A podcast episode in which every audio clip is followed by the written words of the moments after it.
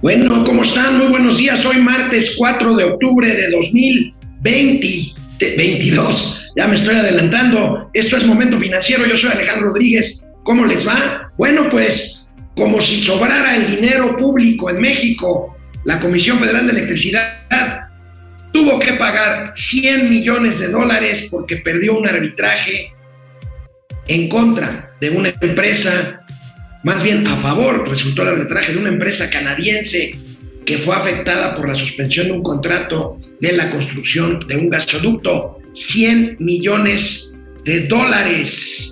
Sí se ampliará, sí se ampliará, se ampliará el plazo de consultas para la controversia sobre energía eléctrica.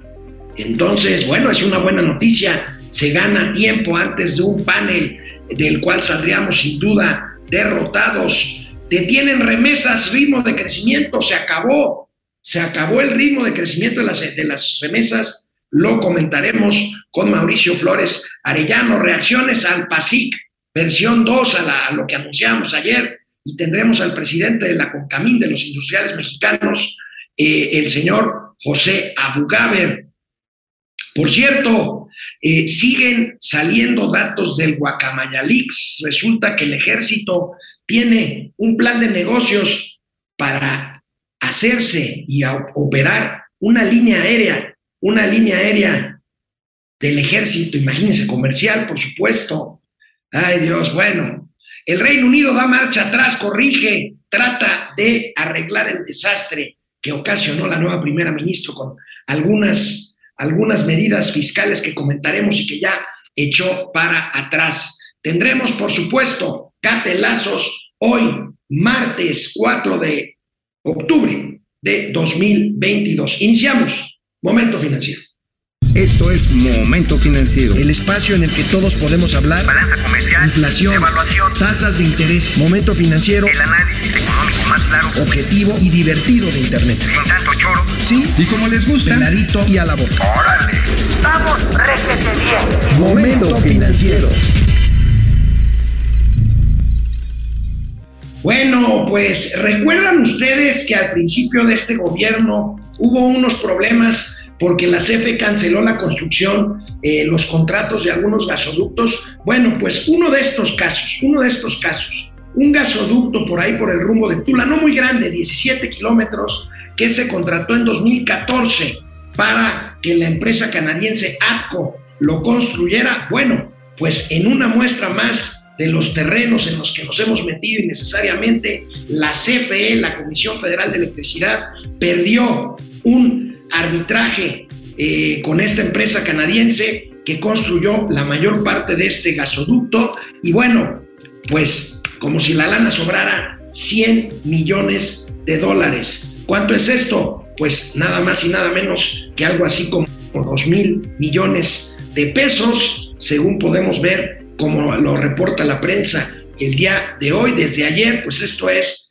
pues francamente un escándalo, 100 millones de dólares pierde CFE en arbitraje, ya se pagaron y bueno, pues se trata, como les decía, de esta empresa canadiense, APCO, de esta empresa canadiense, APCO, contratada para la construcción de un gasoducto, de un gasoducto llamado Ramal Tula y que fue cancelado por la CFE en esta administración. ¿Por qué fue cancelado? Recuerdan que la CFE alegó que había contratos leoninos y que no habían acabado eh, las obras. Bueno, pues resulta que la empresa canadiense demostró que el tramo pequeño que faltó por construir fue responsabilidad del gobierno y de la CFE por no poder hacer su trabajo político para convencer a comunidades para que no, eh, pues, eh, impidieran la construcción en ese tramo del gasoducto. Y bueno, pues por lo tanto, por lo tanto, pues se interpuso su queja y bueno, pues unos años después eh, se determina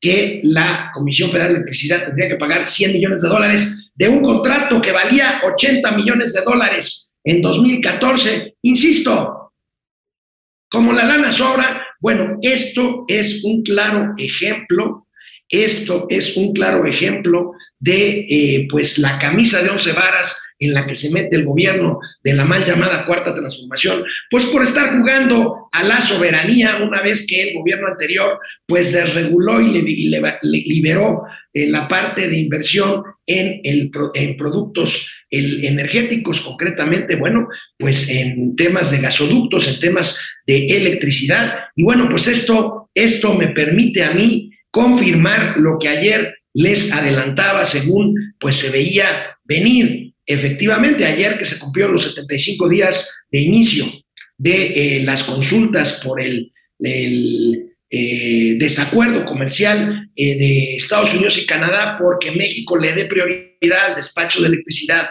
a la Comisión Federal de Electricidad de Manuel Bartlett, bueno, pues al concluir el plazo pues se confirma de que este será extendido. O sea, las partes, sobre todo las partes quejosas, en este caso Estados Unidos y Canadá, no, no tienen la obligación de cumplido el plazo empezar a solicitar luego, luego, luego el panel, este panel que definiría pues un árbitro externo o varios árbitros externos y que seguramente nos harían perder millones de dólares en aranceles y en multas pues por esta violación al tratado comercial al bueno, pues parece ser que el plazo, o sea, esto no ocurrirá, Estados Unidos y Canadá estarían de acuerdo con ampliar el plazo de consultas, parece que el ala menos radical del gobierno federal, encabezada por eh, la secretaria Tatiana Critier de Economía, el canciller eh, Marcelo Ebrard, pues han ganado, han ganado tiempo, han ganado tiempo para evitar irse al panel. Aquí está, prevén ampliar plazos para consultas en TEMEC. El experto en estos temas, Kenneth Smith, dice, el mecanismo está diseñado para favorecer y promover el diálogo, de eso se, de eso se trata. Pero bueno, estamos viendo el ejemplo de exactamente lo que no, lo que no se debe de hacer en materia de un tratado que no lo firmó Enrique Peña Nieto, no lo firmó su secretario de Comercio, lo firmó el gobierno mexicano. ¿Cuándo entenderemos que el gobierno mexicano, independientemente de quién sea el jefe de gobierno o el jefe de Estado, pues tiene compromisos contractuales que son ineludibles, nos guste o no? Y además, bueno, pues aquí ya hemos documentado de que pues eh, esta ramplona visión nacionalista de que no importa que perdamos dinero mientras el petróleo y la electricidad sean nuestros, pues bueno, pues ahí está el inmenso agujero negro que se traga recursos fiscales para pues solventar las pérdidas tanto de la Comisión Federal de Electricidad como de la Comisión Federal de Electricidad. Discúlpenme.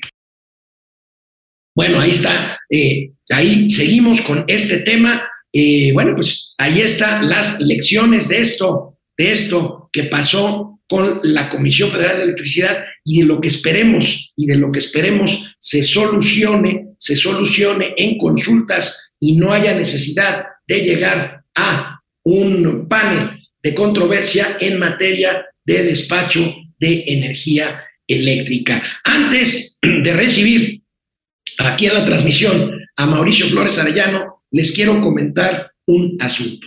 El tema de los eh, cables, o más bien del hackeo a la Secretaría de Defensa Nacional por parte de esta organización autollamada Guacamaya, los famosos, ya famosos Guacamaya Leaks, bueno, pues será, no sé por cuánto tiempo, pero será diariamente que empiecen a salir revelaciones derivadas de estos archivos que ya están siendo desmenuzados por periodistas mexicanos. Por lo pronto, por lo pronto, desde anoche y hoy se destaca en los medios, pues se da a conocer que parte de los descubrimientos de estos documentos eh, hackeados de la Secretaría de Defensa Nacional revelan, revelan que el ejército mexicano estaría, ya habría elaborado un plan de negocios, fíjese nada más, aparte de todo lo que ya hace el ejército mexicano, un plan de negocios para tener una línea aérea comercial y una empresa de carácter turístico que opere diversos servicios de la llamada industrias y chimeneas, el turismo, bueno, pues el ejército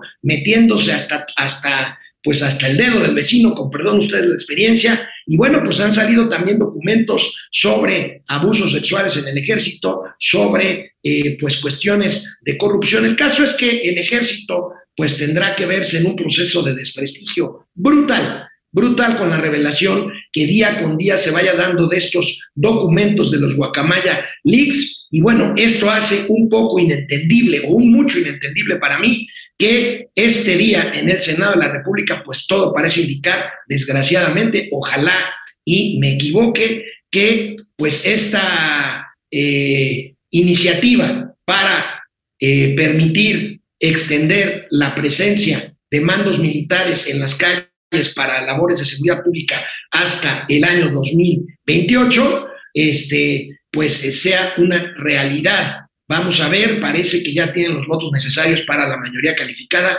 Esto para mí es un despropósito. Votar, votar en este sentido cuando el desprestigio de las Fuerzas Armadas mexicanas irá en declive mientras más, mientras más revelaciones haya derivados de que se vayan desmenuzando estos millones y millones de archivos de los Guacamaya Leaks. Mauricio Flores Arellano, muy buenos días.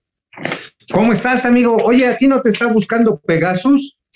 Este, bueno, lo que pasa es que eh, ya me spoileaste un gatelazo que dejé para mañana, pero este gobierno no espía, este gobierno no espía, hace inteligencia. No, mira, pues si hace tan inteligencia que se hace pendejo, ¿no? Este, mira, amigo, la verdad está, no estoy yo para decirlo ni ponerme así en las, en la condición de mártir.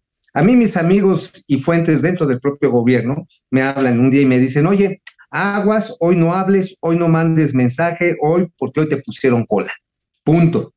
Digo, como dice el clásico de los abogados, amigo, el que no quiera calor, que no se meta a la cocina. El Estado mexicano y cualquier Estado nacional espía. Y pues sí, en nuestro oficio tiene ese riesgo. Hay que asumirlo como riesgo de trabajo. Punto, carnal. Bueno, ¿Eh? amigo, este, ayer, ayer no estuviste aquí en Momento Financiero conmigo. ¿Mm? Ayer eh, di a conocer, pues, los generales del nuevo, de la nueva versión del PASIC. Pues esto que pues lamentablemente no ha traído buenas reacciones. Desde ayer yo lo dije, no me gustó esta parte de liberar desde el punto de vista de sanidad e inocuidad, pues la libre importación de alimentos, pues ahora sí que se le da libertad absoluta a las empresas, amigo, para importar, ¿qué crees? Frijol con gorgojo. Sacualco es el bueno. Oye, este, ¿qué te iba a decir, amigo? ¿Podemos adelantar de una vez mi calumnia del no, Independiente? No, te, te, puse el balón para que la remates. ¿Qué traes en el Independiente? Pero avisa, güey, avisa que es para. Güey, pues lee el guion, lee el guion. ¿Y eso puedes hacer, huevón? No, ni madres, no. No, pues es que acuérdate, pues apenas estoy así como que recuperando la cordura después de una semana de festejos cumpleañeros. Pero en el Independiente, exactamente lo que decimos es que se trata de un acuerdo totalmente neoliberal, ¿eh? O sea, los neoliberales no se fueron lo cual al principio celebro, ¿eh? Decir, señores, no se aplicó la matadora de los gobiernos populistas del control de precios. Todos ustedes que están chavitos no recuerdan cuando a Joloco y en su momento a, a Luis Echeverría se les antojó meter controles de precios. Y sí, se mantenía, por ejemplo, el kilo de azúcar en dos pesos, nada más que no había pinche azúcar. Llegabas a la tienda y no había azúcar, ¿no? Oye, que el kilo de maíz, este, el kilo de tortillas se establecía, de acuerdo, en unos 50. Pues nada más no había pinches tortillas. Hicieron un lado esas tentaciones, esas tentaciones autoritarias, qué bueno. Ahora, también se quitan los aranceles, se quitan los aranceles, lo cual también es, una, es uno de los instrumentos favoritos de, del neoliberalismo. Yo recuerdo perfectamente a Jaime Serra Puche, que fue el secretario de Comercio y Fomento Industrial, con el cual tuve a bien trabajar en su oficina de asesores cuando yo era todavía un joven mozuelo que aprendía estadística ahí en la Secretaría de Comercio y Fomento Industrial. Pues resulta que decía claramente, hay que quitar todos los aranceles para que las empresas compitan a precios internacionales y se chingan. Pasó esto, ¿eh? O sea, es la fórmula neoliberal. Ahora, estos son más neoliberales que, este, el, el mismo Milton Friedman, amigo. ¿Por qué? Aquí sí se la están jalando, porque lo que acabas de decir, los riesgos fitosanitarios pueden estar presentes. Yo ahorita todavía no sé, por ejemplo, qué van a hacer con el caso del maíz. O sea, México sí exporta tantito maíz, no mucho, creo que son como, este, como 100 mil toneladas las que exportan a la costa oeste de los Estados Unidos. Allá les gustan los tacos y también algunos guisos con maíz. Pero resulta que esa no es, esa no es la bronca. La bronca es que le estamos jalando otra vez los huevos al gorila. Se los estamos jalando porque, por ejemplo, Estados Unidos ya está por iniciar otro panel de controversia de, México, de contra México por la limitación a la importación de maíz amarillo transgénico. Entonces, como estamos en esa bronca, pues ya le metimos un gramo más al desmadre, carnal. Un gramo más al desmadre. Oye, amigo, ¿qué sabes? Eh, yo ya lo estoy dando por hecho según mis fuentes, pero ¿qué sabes tú? Todo parece indicar que sí van a ganar, vamos a ganar tiempo y se va a posponer eh, el plazo de consultas para la disputa por el tema del despacho eléctrico con la CFE para no llegar directamente eh, al panel de controversia, al, al, panel, porque pues el plazo se venció ayer. Eh, ¿Qué información tienes? ¿Es así? Sí, sí es así. Tenemos entendido que se logró patear el balón porque hay varios proyectos en marcha eh, ¿Te acuerdas unos que anunció precisamente Blinken, que también el secretario del Medio Ambiente, Estado, bueno, el representante para asuntos climáticos de Joe Biden cuando vino aquí a México? Hay una sola, hay una sola directriz en ese sentido. Apoyar la inversión binacional para la generación de energías alternativas, de fuentes alternativas, básicamente fotovoltaicas, solares en la frontera norte. Entonces, Dado que está ese acuerdo y se está cocinando, eso es lo que puede aligerar cuando menos la discusión sobre la parte más candente de hidrocarburos, que es la limitación a los permisos de importación, que hoy se han cancelado, ¿eh? Hoy se han cancelado más de 160 de ellos y por lo tanto, obviamente ello limita a los productores y, comercializadores estadounidenses seguir operando en México. Eh, pero sí, ganamos yo creo que 90 días. 90 días hábiles son buenos, tres meses más, pero de que esto se resuelve o se resuelve, se va a resolver seguramente haciendo que doble las manitas el gobierno de López Obrador. Oye, ¿qué pasó? ¿Sabes por qué? ¿Sabes por qué? ¿Por qué? Por los guacamayazos. Pues, a ver, eh, creo entenderte, pero explícate un poco más. A ver, y así es el punto. El punto clave, el punto central es este. El nivel de intrusión que se hizo, la capacidad de intrusión que se hizo a las Fuerzas Armadas con el hackeo de Guacamayas, eh, pues solamente puede corresponder a una capacidad encubierta o respaldada por el Departamento de Estado o la Central de Inteligencia Americana. Punto. O sea, no hay manera de otra manera. Ok, Dicen, que solo tres países en el mundo tienen la capacidad para hacer algo así. Uno sin duda es Estados Unidos, el otro probablemente sea Rusia. No me queda claro si el tercero sería China.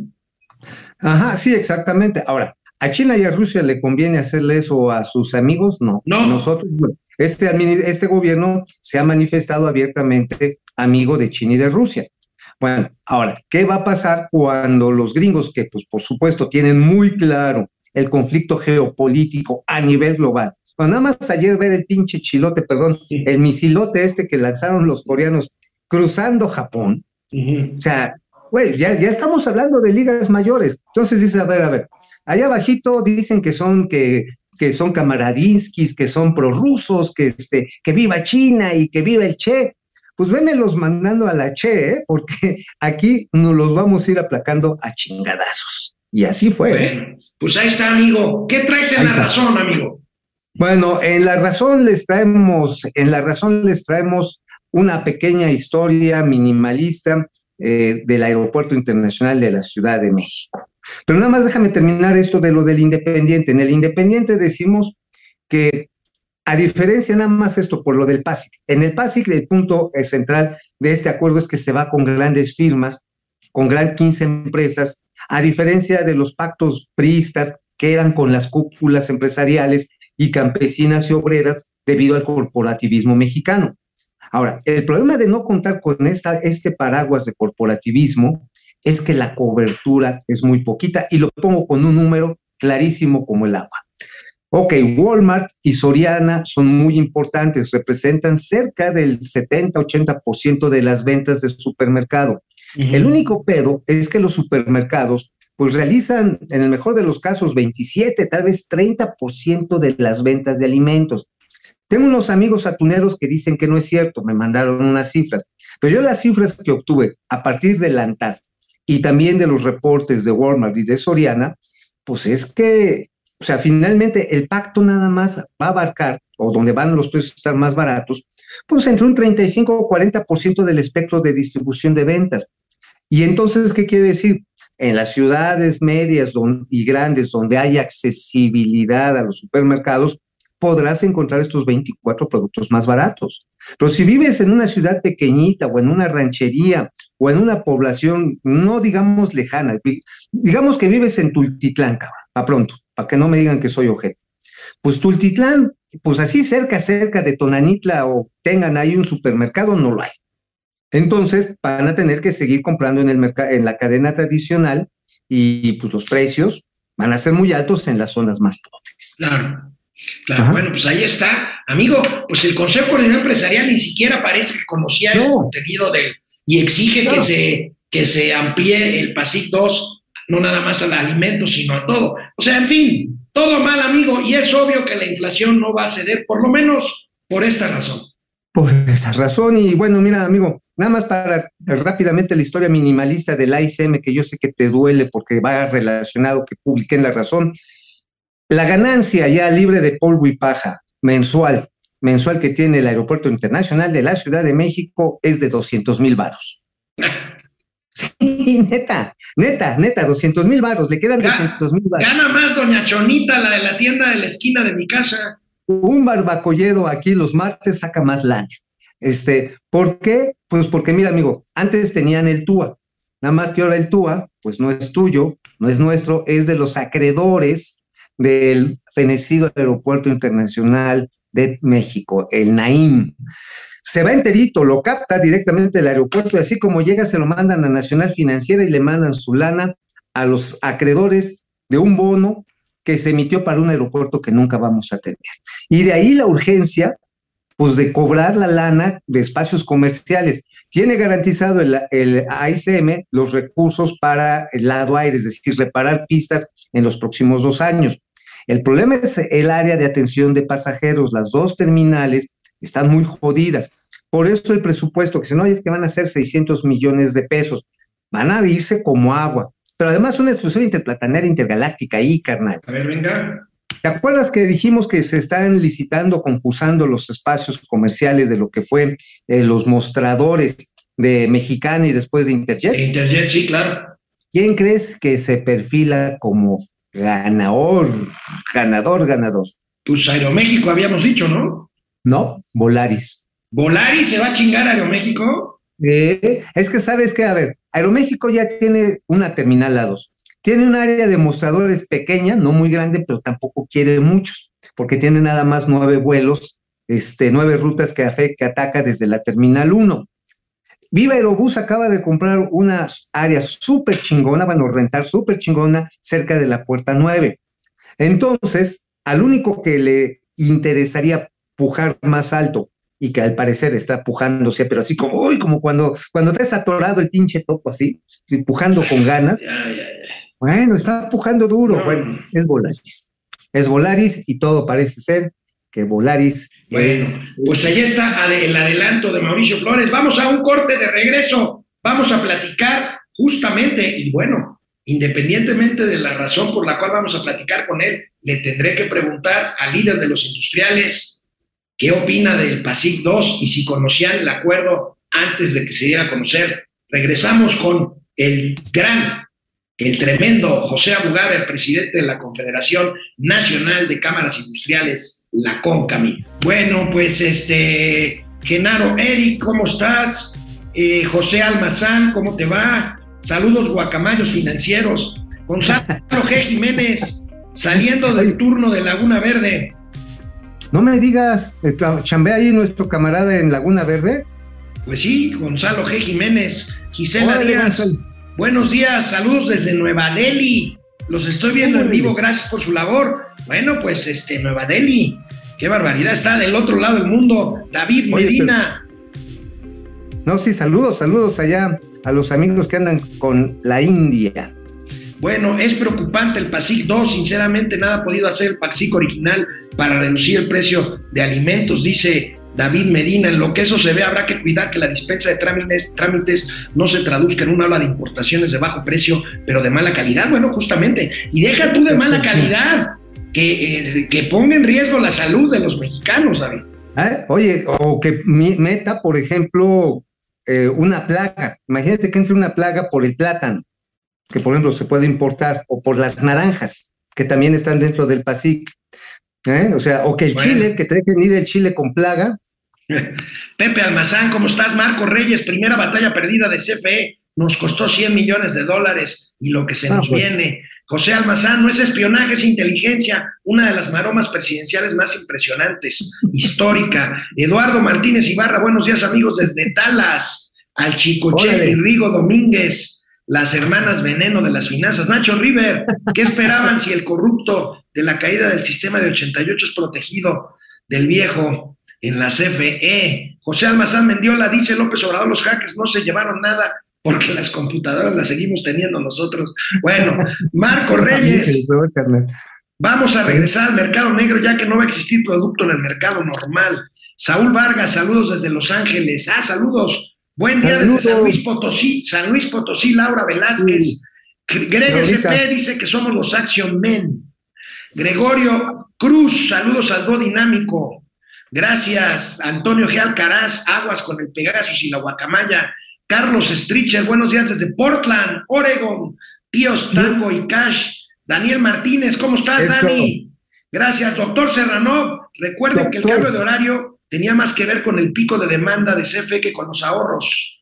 Javier Salinas. ¿qué son 100 millones comparados con la soberanía? Bueno, pues son 100 millones. Pues sí, Este, dos mil eh, millones de varos que no me los gasto en, en el table, ¿eh? este, Jacob Frías, yo también al tío Mau le transparentaron la guacamaya.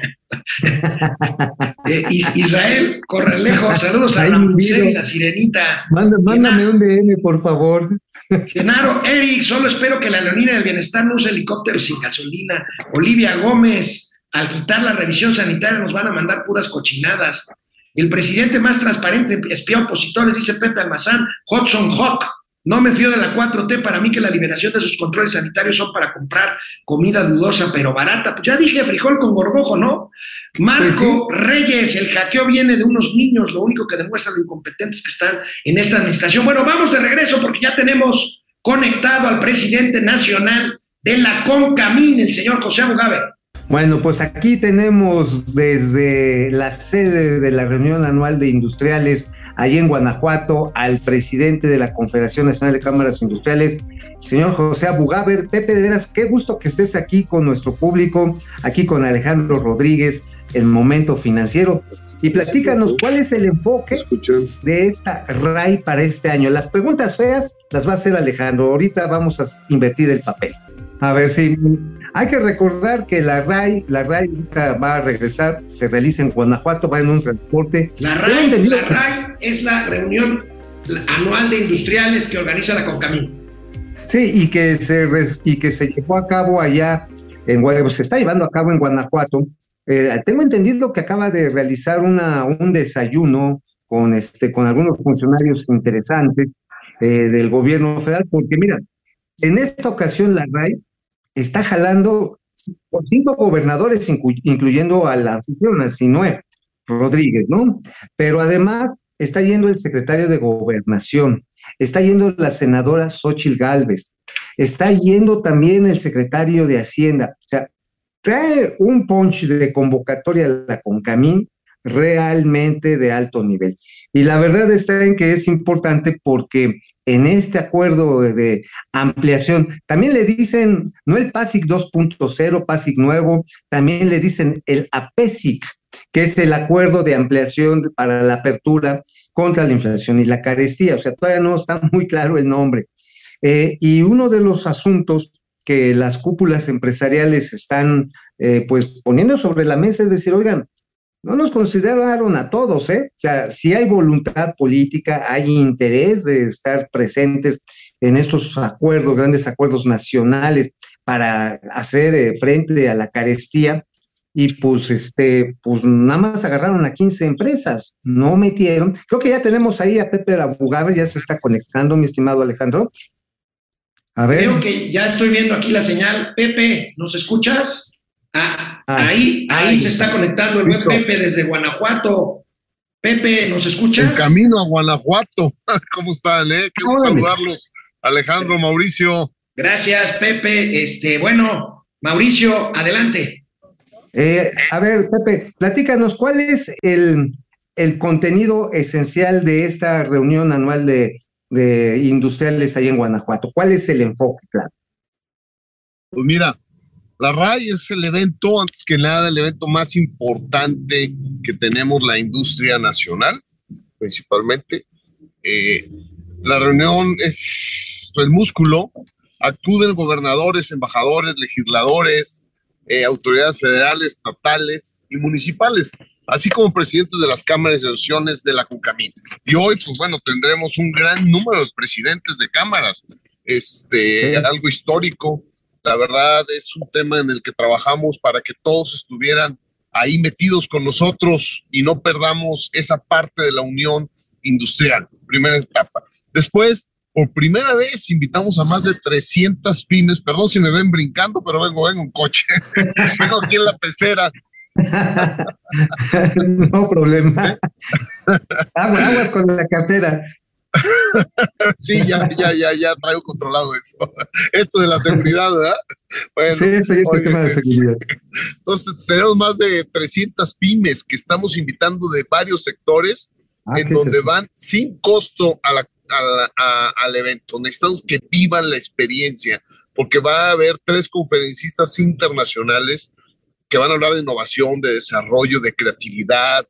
Entonces, tenemos que sentarlos ahí para que puedan transportar. Porque quiero decirte que, que el fin último de esta RAI es que se viva la parte que todo lo que es industria 4.0, innovación y tecnología, es para todos. ¿sí? Desde la empresa más pequeña hasta la más grande. Y se tiene la idea que solo es para las grandes. Y aquí en la RAI van a ver que es para todos en general. Ah, vamos a hablar de política industrial, vamos a hablar de vamos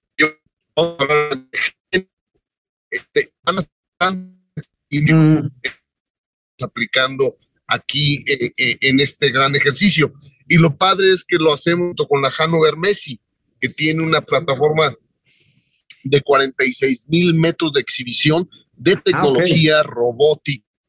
Y, y, la verdad es una experiencia que todos los que estén, más de los mil empresarios que estén ahí en, en, el evento, pueden ir a visitar la Hannover Messi con todas sus este, ah, cuestiones tecnológicas que hoy están viviendo en esto. Entonces, estamos muy agradecidos porque realmente, la verdad, el gobierno de Guanajuato y el municipio nos han abierto los brazos y hay una organización muy buena para que se cumplan las expectativas que tenemos hoy en ese sentido, ¿no? Entonces, es parte de esa eh, situación que estamos invitando a todos, por favor. Estamos muy contentos de recibirlos ahí en León, Guanajuato.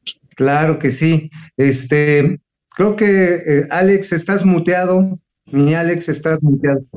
Estás muteado. Pepe Abugaber, gracias, Pepe Abugaber, presidente de los industriales. Oye, Pepe, ahorita que hablas de política industrial, ¿cómo están recibiendo eh, los industriales mexicanos la propuesta que hace la Secretaría de Economía, Tatiana Cloutier, con un esbozo de lo que sería una nueva política industrial, que a mí me parece todavía un catálogo de buenos deseos, más que una política bien instrumentada, pero eso lo digo yo, no te quiero comprometer a ti. ¿Cómo reciben esta propuesta de la Secretaría de Economía los industriales de México?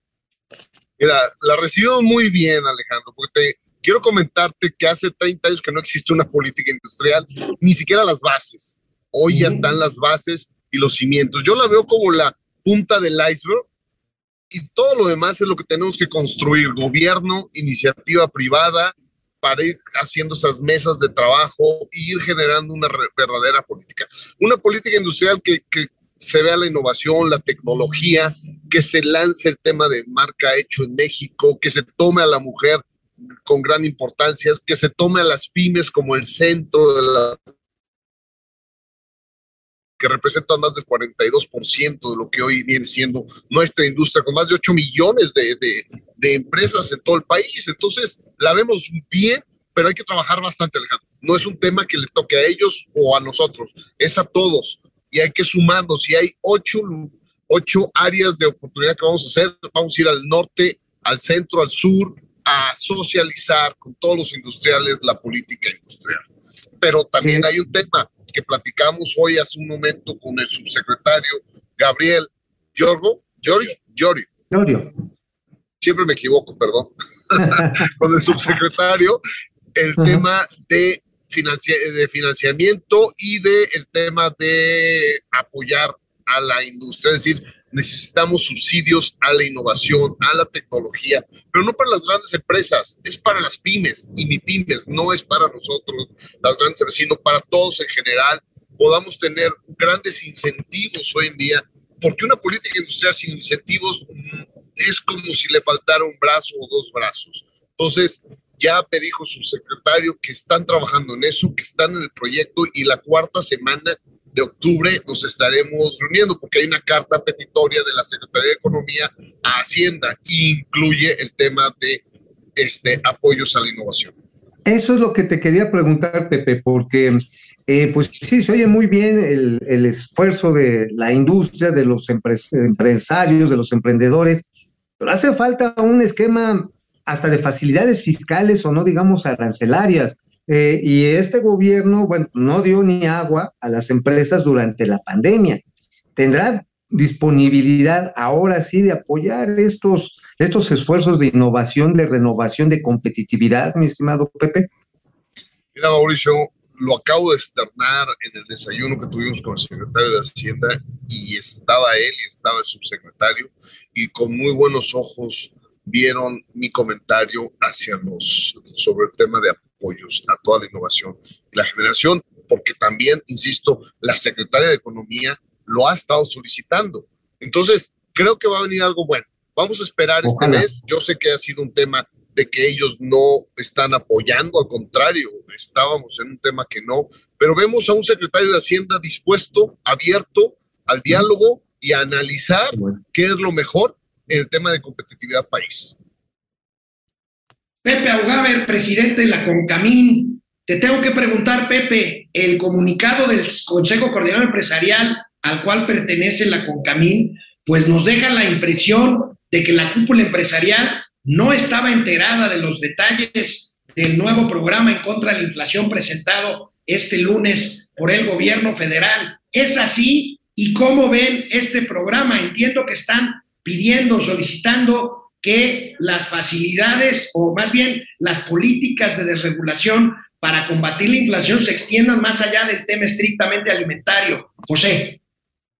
Mira, lo que te quiero comentar, Alejandro, en ese sentido, antes que nada, la Cocamina apoya toda propuesta que sea el tema de producto del diálogo y sobre todo que tenga un propósito del bienestar de las familias. Entiendo que esto trae un fin que es la canasta básica está complicando a las familias mexicanas y nosotros los industriales y así como todo el Consejo Coordinador Empresarial estamos dispuestos en apoyar. Sí sabemos un pronunciamiento del presidente este lunes, pero no sabíamos los detalles. Ya hoy, en la reunión que tuvimos con el secretario, ya conocimos más a detalle los puntos. Es un plan piloto. Ese plan piloto que tenemos en estos momentos va a ayudar a ver cómo en su momento se pueden controlar este, ciertos productos, no son todos. Aquí el tema que nos preocupa, bueno, es todos los contratos que hay, que ya se tienen pactados, ¿qué va a pasar? Se le puso sobre la mesa, sí, se puso sobre la mesa sobre el tema de la seguridad, se puso sobre la mesa que no conviene nada más entrarlo a 15, sino hay que abrirlo más por el tema de competencia, porque todos unos van a tener ventajas contra otros y eso no está bien el cuidar el tema de salud en todos los sentidos, que libre todo, que México es uno de los cinco países con mejor control del tema sanitario. Entonces no podemos perder esa parte estratégica e importante que tenemos, ¿sí? Como país. Todo eso se puso sobre la mesa. El secretario entendió perfecto todas las preocupaciones. COFEPRIS es un gran tema porque también eso representa un costo. Las aseguradoras representan un costo, la seguridad de todo lo que viene siendo las carreteras también. Entonces, estuvo, la verdad, muy perceptivo el, el, secretario apuntando todos nuestros comentarios que tenemos al respecto. No estamos en contra, al contrario, estamos a favor de las familias mexicanas. Creo que quién estaría en contra de apoyar a los mexicanos, ¿verdad? En el tema de la canasta básica. Estamos todos a favor, al pueblo México tenemos que ayudarlo, pero sí hay ciertas limitaciones que tenemos que poner sobre la mesa. ¿no? Entonces, va a ser un tema de seguir trabajando. Por ejemplo, te, te, comento algo, las bolsas, los empaques, son un tema que representan un costo, ¿sí? Entonces, uh -huh. secretario, dice, es un área de oportunidad, porque vamos a quitar todo ese tipo de regulaciones que solo representan una complicación, ¿sí? Entonces, sentar en la mesa a Cenacica, a Cofepris, a aduanas, es muy complicado y se ha logrado alinear a todos ellos para que estemos en la misma sintonía hacia el beneficio del costo, ¿no? Pepe, este, discúlpame lo chismoso, pero, y lo metiche, pero ¿quiénes más estuvieron en el desayuno con, con el secretario Ramírez de la O y con Gabriel Llorio? Digo, pues nada más para ver, digo, yo sé que usted, tú eres bien entrón, pero a ver si hubo otros que también dijeron, pues estamos en la misma línea. No, yo creo que estuvo, estuvo ahí Juan Cortina, de CNA, estuvo okay. Paco Cervantes, del CC, y estuvo el, ¿cómo se llama? Eh, Vicente Llanes de Antal. Ok. Y un servidor. Fuimos los cuatro que nos invitaron, porque pues bueno, al final el sector primario, el sector secundario y el comercio tiene que estar ahí, sobre todo en ANTAT, por los supermercados que están afiliados a ANTAT, ¿no? Entonces, claro. en esa primera instancia fue decirnos, a ver, tranquilos, no se preocupen, hay una disculpa, sigo aquí en la... En la, en la que me ven brincando tanto.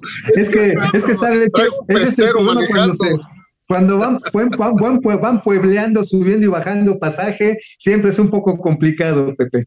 Todo por llegar a la RAI. Tenemos que llegar a este gran evento, ¿no? Vas a llegar. Bueno, los que estuvimos ahí sentados, Mauricio, este, con el secretario.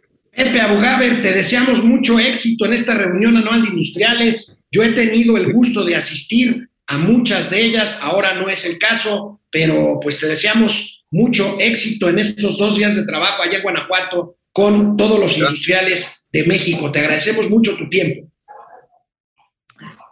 Gracias, Pepe. Bueno, pues a tiempo, porque parece que... Gracias, ahí está. Gracias Pepe Agugaber, el, el, buen Pepe Agugaber, presidente de la Concamín. Amigo, pues ahí está la visión de los industriales. Nos dio nota, Pepe Agugaber. Vaya nota, es muy importante que están diciendo, a ver, expusimos todos estos puntos sobre la mesa y el APESIC es un plan, es un plan eh, piloto. O sea, estamos todavía construyéndolo, lo cual creo que también es un punto a favor del propio acuerdo. O sea, tiene cosas que a lo mejor no, pero si se afina y se evita que con esto los precios se encarezcan y genere monopolios en 15 firmas, pues está mucho mejor, ¿no? Pero hubo ausentes, como diría la canción, hay ausentes que su silencio triunfó. Por ejemplo, no vi a los de a los de Zacarías, a los lecheros, ¿eh? Sí, no, no, no, no vi, este, por ejemplo, amigo, no vi tampoco eh, que estuviera integrado el señor este, Claudio X González con, con el papel higiénico. Ah, eh, sí hay, hay, hay faltantes, hay faltantes. Muy bien. Amigo, pues vámonos a una pausa para regresar con los gatelazos de hoy. Gracias una vez más. Gracias, Pepe. Bueno, Ray Noriega dice, hoy en la desmañanera cuestionaron al presidente sobre la compra de Pegasus. Vaya, se enojó el presidente, ¿eh? Se enojó el presidente porque pues, mira, y esto apenas empieza, amigo, lo de los Guacamaya Leaks. Oh, bueno. va, a ser, va a ser, ahora sí que de harina y sin zacate durante muchos días. va a ser un auténtico despedorre en ese sentido. Oye, amigo, este, tú lo decías al principio del programa de este asunto de, de la aerolínea del ejército.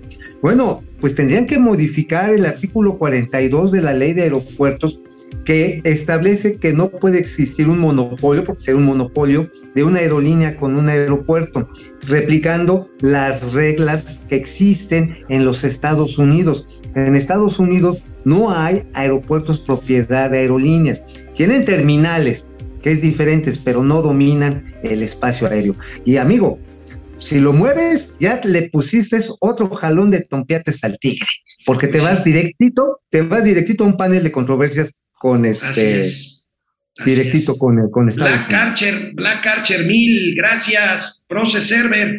Con este nefasto régimen, ¿cuánto han cambiado los géneros y estándares musicales? Rigo Tobal ahora es un fresa. Freddy Zacarías, gracias, Teo Rangel. ¿Cómo se llama la, la, diputada eh, trans que subió su video a Twitter? No, no, yo no lo he querido ni comentar, María Clemente. Bueno, pues digo, pues ya hizo pública sus, pues sus prácticas sexuales, ¿no? No, no, Pues eso, eso, eso no es lo relevante. Lo relevante es, me parece, eh, más allá de lo moral, no es la forma de conducirse de un legislador o de una legisladora este, eh, exhibiendo Oye, públicamente lo que debe de ser estrictamente. Ya te vas a, ya vas a estar del lado de comi- el del comité moral de Morena, güey, no manches. No, no mames. No, Que sí, Freddy- porque la, van a conminar a que ya no ande pasando al, al frijolito. Son puro cuento, de veras. Lucía, Elena Silva, Gilberto Alvarado, ¿a poco no se dan cuenta que puso a pelear a los empresarios entre sí? Buen punto, ¿eh? Interesante. Adriana interesante. Estrada, 90% inexperiencia y 10% de heroísmo insensato, salido del libro vaquero. Este, José Luis Flores Mariano, eh, Cris Roca, que somos Sheldon y Leonard de las finanzas, Osva- Oscar Márquez, escuché bien, le regalaron una aerolínea al ejército. Hay hasta un plan de negocios ya, salió en los Ay. Guacamaya Leaks. ¿Sí? Alelu, Alelu Aleki. En Estados Unidos los controles sanitarios son durísimos. Bueno, Pepe Abugaber dijo algo interesante. México es referencia en cuanto a control Ajá. de inocuidad y sanidad. Y pues esto se puede ir a la Verge. Exacto, exacto, amigo. O sea, no es cualquier cosa, ¿eh? No es cualquier cosa.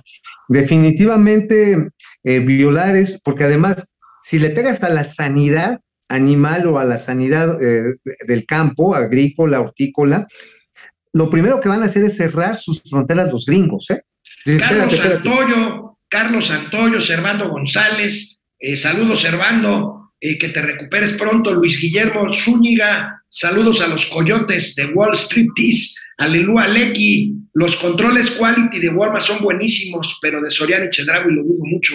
Carlos Santoyo, Abugaber, interesante, sin embargo, ustedes dos aprovechan más el tiempo de momento financiero. Bueno, siempre es bueno tener invitados, ¿no, Carlos? De todo, además. Procuramos, pues, darles, eh, sacarles ahora sí que el jugo, este, José Almazán Mendiola, hoy Oye, no, oye, oye, y tú Ya, que no ya, quieres hablar de tus prácticas. calla, calla, Nos gusta José Almazán, el jugo. José Almazán Mendiola. Mm.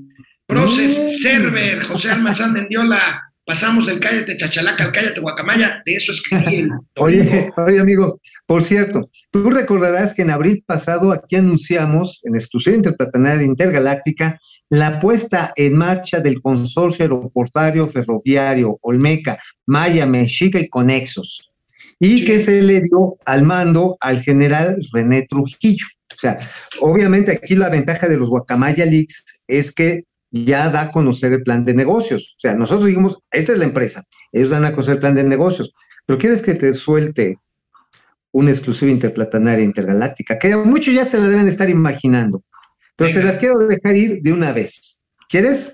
Venga, venga. Bueno, el aeropuerto base para esta aerolínea de las Fuerzas Armadas para servicio turístico y regular sería Santa Lucía, el aeropuerto Felipe Ángeles. No podría ser de otra forma. Sí, no, no, bueno, podrían, podrían intentarlo. Acuérdate que el Grupo Aeroportuario de la Ciudad de México es propiedad del Estado mayoritariamente. Podrían hacerlo en Puebla, podrían hacerlo, bueno, hasta en, en Cuernavaca, que pertenece a este mismo Bueno. grupo, pero va a ser el Alfa. Leticia Aguilar, Gerardo Espín, de- este, eh, y Davo, eh, Gerardo Espín se mocha con 4 dólares con 99 centavos. Gracias, Vámonos. Gerardo Espín. Oye, este, amigos, se nos acabó el tiempo. Vamos a Ya. tener que comentar mañana dos temas que vamos a dejar pendientes hoy.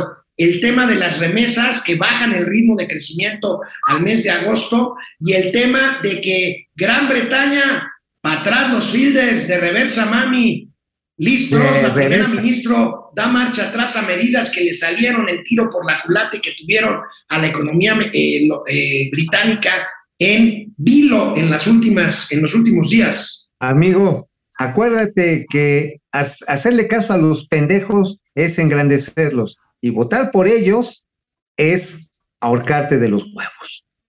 Ay, bueno, vámonos con los gatelazos. Vamos. Amigo, nuevamente tenemos gatelazos corcholateros. Órale, bien de ahí. Bueno, pues eh, como mandan los cánones, primero las damas. Vamos a ver este gatelazo de Claudia Sheinbaum, la corcholata favorita.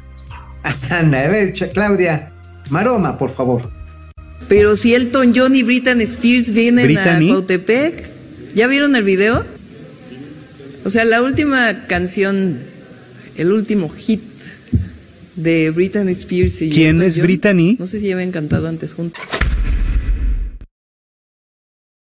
Oye, oye, y ningún reportero, y ningún reportero se animó a decirle, doctora, es Britney, es Britney. Britney. Oye, es que sabes quién se llamaba Britney.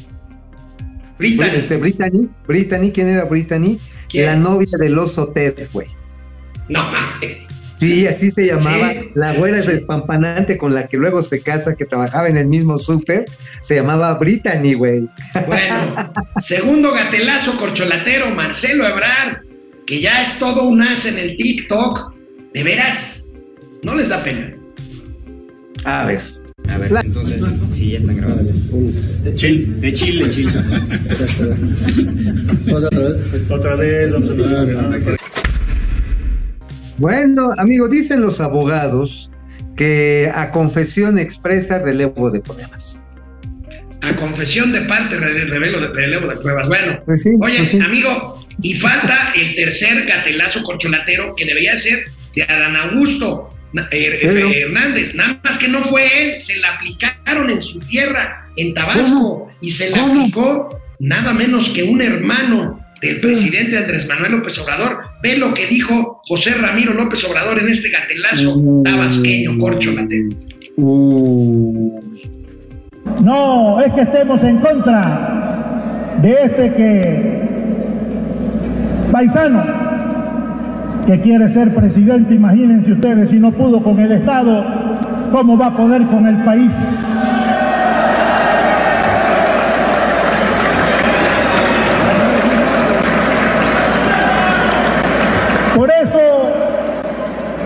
Apoyamos a Claudia. oye, oye, ahora sí que eh, nadie es profeta en su tierra, porque si les preguntan a los chilangos, oye, que Claudia se quiere ser presidenta, oigan, siembra un pincha huehuete y se le seca. Tenía que cuidar una puta palma y se le muere. Tenía que evitar que se le cayera el metro, se le cae. O sea, digo, digo, nadie es profeta en su tierra. Bueno, amigo, en la subsección Gatelazos Lambiscones aparece nuevamente Lord Molecular. Uy, pasito, venga, pasito. Segunda pregunta, presidente, quisiera usted me la eh, respondiera como comandante supremo de las Fuerzas Armadas. Inicio, eh, frente a la campaña del cártel del periodismo sesgado y tendencioso, que los doblan, eh, según Alejandro Moreno, a jergazos, pero Alejandro lo dice con B, pues como ellos son Dóriga, Ciro, Marín, de Mauleón, Ricardo Rocha, Loret, Aristegui, Dresser, Aguilar Camín, Trujillo, José Cárdenas, Martín Moreno y muchos y muchos más han querido construir una narrativa falsa y una percepción de que el país se quiere militarizar. El ejército actual es un represor y que fracasará la investigación del caso Ayotzinapan, que usted es el rey del cash, esos mismos que defienden lo indefendible, presidente. Le pido, presidente, como comandante supremo, ser conciso y contundente y me diga si el factor determinante para la reforma de la Guardia Nacional es por la existencia de una delincuencia organizada fortalecida.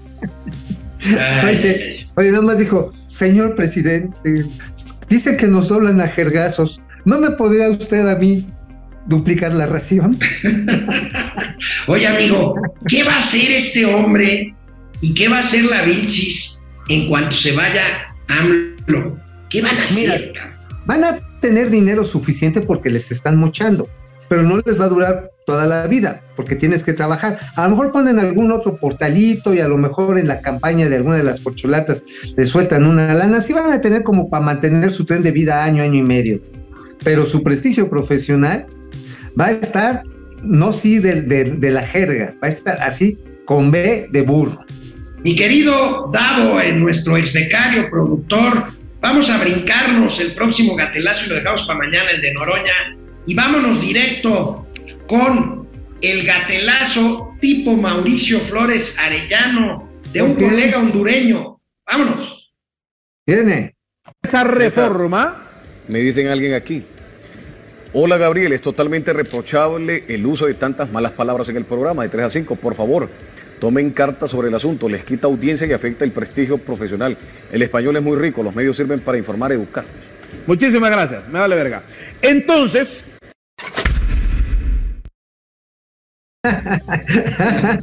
pues sí, digo, pues ya para pronto, ¿no? Ya, ya, ya que me están pendejeando, pues primero ustedes. Bueno, amigo, nos vemos mañana. Buen programa. Nos vemos mañana. Gracias, hasta mañana. Momento financiero.